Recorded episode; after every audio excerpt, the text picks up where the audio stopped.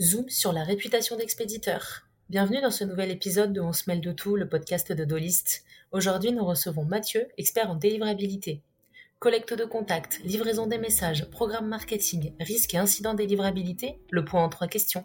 Bonjour Mathieu, ravi de te recevoir aujourd'hui pour évoquer la réputation d'expéditeur qui est un sujet majeur pour la réussite des campagnes mailing.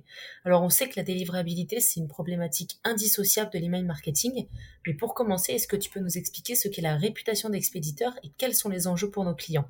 Alors, la réputation expéditeur, c'est en fait le résultat de l'ensemble des indicateurs, des KPI, dont disposent les, les fournisseurs de messagerie, comme Gmail ou Orange, ou les filtres anti-spam.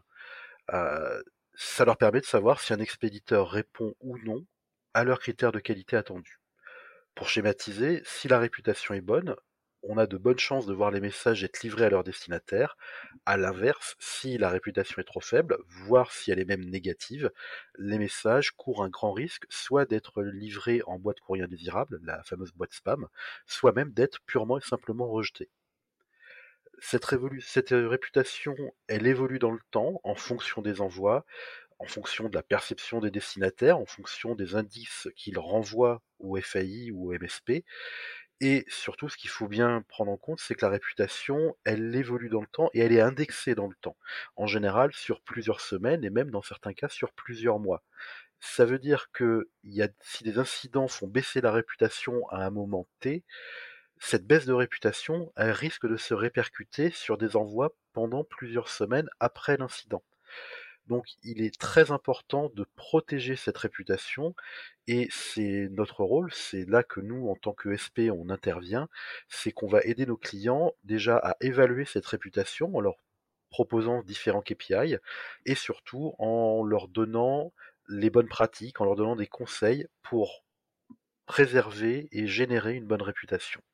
Donc pour protéger notre réputation et éviter euh, qu'elle baisse, est-ce qu'il y a des fondamentaux à connaître et à respecter pour maintenir sa réputation d'expéditeur? Alors, euh, les fondations, alors la première fondation pour avoir une bonne réputation, c'est la collecte. Euh, la collecte, c'est vraiment le moment clé à partir duquel tout votre programme va se construire.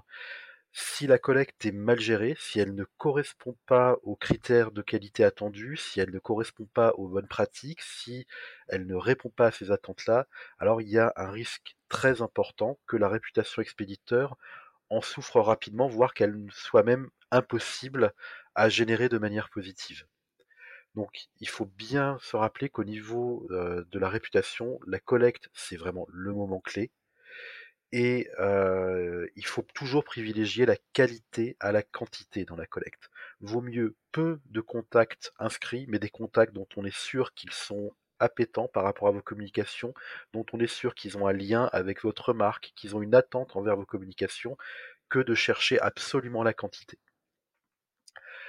Il faut s'assurer que l'opt-in soit recueilli de manière conforme aux bonnes pratiques et aussi de manière conforme à la législation.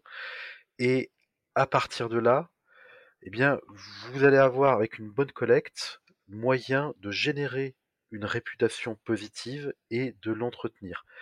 Après, ce qu'il faut se, dont il faut se souvenir, c'est que ceux à qui vous allez envoyer vos messages, les FAI ou les filtres qui les protègent, ils ont des attentes. Et en fait, ces attentes, elles sont simples. C'est tout simplement, ils veulent assurer la satisfaction de leurs utilisateurs, c'est-à-dire qu'ils reçoivent des mails qu'ils attendent, avec lesquels ils interagissent positivement, et ils veulent les protéger, veulent protéger leur sécurité. Alors la partie sécurité, je ne vais pas m'attarder dessus, ça concerne tout, ce qui est lutte contre le phishing, etc. En revanche, la première partie, la satisfaction de leurs utilisateurs, bah, c'est aussi à vous, en tant qu'expéditeur, de prendre ça en considération. Il y a une technique très simple. Avant chaque envoi, avant chaque campagne, posez-vous toujours une question simple, c'est est-ce que le mail que je vais envoyer, est-ce qu'il répond aux attentes de mes utilisateurs? Est-ce que ça va pouvoir les intéresser? Est-ce que ça va leur apporter une plus-value? Si la réponse est négative, alors faut peut-être changer votre fusil d'épaule, faut peut-être changer la communication. Parce que là, il y a un risque de désengagement qui est fort, et il y a même un risque de plainte ou de non-réaction qui peut, qui arriver et qui va impacter négativement votre réputation.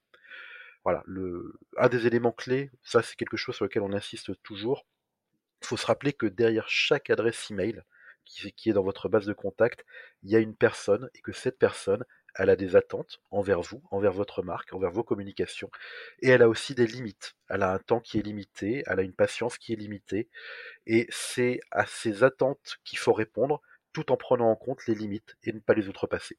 Et du coup, pour mieux comprendre tous ces points que l'on vient aborder, est-ce que tu aurais des cas concrets à nous partager, peut-être que tu as eu avec nos clients? Alors, euh, alors nous, en délivrabilité, on va pas euh, s'attarder sur des cas clients. Par contre, on a des types d'incidents qui reviennent régulièrement. On a, on va dire, trois grands types d'incidents qui arrivent, en tout, cas, en ce qui concerne la réputation. Le premier type d'incident qu'on voit régulièrement, c'est des montées en volume qui sont mal gérées. Faut comme je le disais tout à l'heure, la réputation, est indexée dans le temps, y compris la notion de volume envoyé. Et des variations de volume trop importantes, trop soudaines, ça peut avoir un impact négatif tout simplement parce que le filtre en face ou le FAI en face peut être surpris, voire peut être suspicieux d'un volume beaucoup plus important que ce qu'il a l'habitude de voir qui arriverait. Donc il faut toujours y aller progressivement. Euh, c'est un travail qu'on mène avec nos, collègues du conseil euh, auprès de certains clients qui ont des besoins, soit de lancer des nouveaux programmes et donc de monter en volume rapidement, soit de, euh, monter le volume sur leur programme existant. Euh, faut jamais faire ça de manière trop, comment dire, trop soudaine et surtout sans se poser la question est-ce que ça va impacter ou non ma réputation? Ça, c'est voilà, le premier type d'incident qu'on voit régulièrement, c'est la variation de volume mal maîtrisée. Autre type d'incident que l'on voit régulièrement, euh, ça va être euh, l'utilisation de parties de la base qui auraient dû être écartées, alors ou qui ont été écartées. Euh, pour, gérer la réputation et pour euh, améliorer la réputation, un conseil qu'on donne souvent à nos clients, c'est d'écarter les contacts qui soit réagissent de manière négative, soit ne réagissent plus de manière positive en tout cas. Euh, les inactifs, les, clients qui n'ont plus passé commande depuis longtemps, etc. Il y a plein de types de populations qu'on peut écarter au fil du temps pour essayer de préserver la réputation et maximiser les chances de livraison des messages. Parfois, il y a cette tentation de se dire, bah, oh, j'ai X milliers d'adresses qui dorment, que je, ne, que je ne contacte plus depuis longtemps, et si je leur renvoyais une nouvelle offre. Malheureusement, si c'est fait de manière mal maîtrisée, si c'est pas géré, si c'est pas prévu, préparé, il y a des risques d'avoir des taux d'erreur trop importants, il y a des risques d'avoir des réactions négatives, des gens qui ne voulaient plus en fait, n'étaient plus intéressés, qui vont se plaindre pour spam, euh, des gens qui ne vont pas réagir du tout.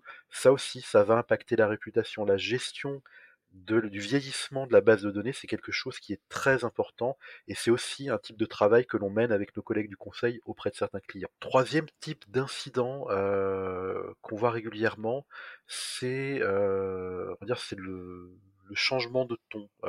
ça, c'est quelque chose qui arrive quand par exemple il y a une nouvelle ligne marketing qui est mise en place, quand il y a des nouveaux types de produits qui sont lancés, quand il y a une fusion entre deux sociétés, c'est des moments où les communications auxquelles vos contacts étaient habitués changent dans leur nature ou changent dans leurs objectifs, dans leur ton.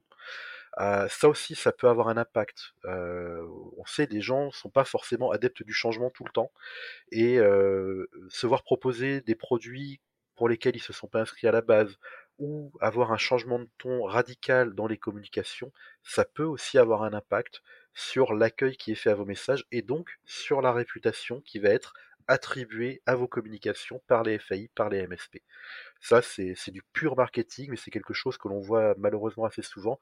Et encore une fois, bah, avec nos collègues du, conseil, euh, avec nos collègues consultants, on travaille auprès de certains clients pour les aider à faire ces transitions qui sont nécessaires, qui sont imposées, mais qui doivent être gérées de manière fine et de manière à protéger la réputation, encore une fois. Merci pour ton éclairage, Mathieu. On peut donc rappeler que la réputation d'expéditeur, c'est le résultat de l'ensemble des indicateurs dont disposent les FAI ou les filtres anti-spam.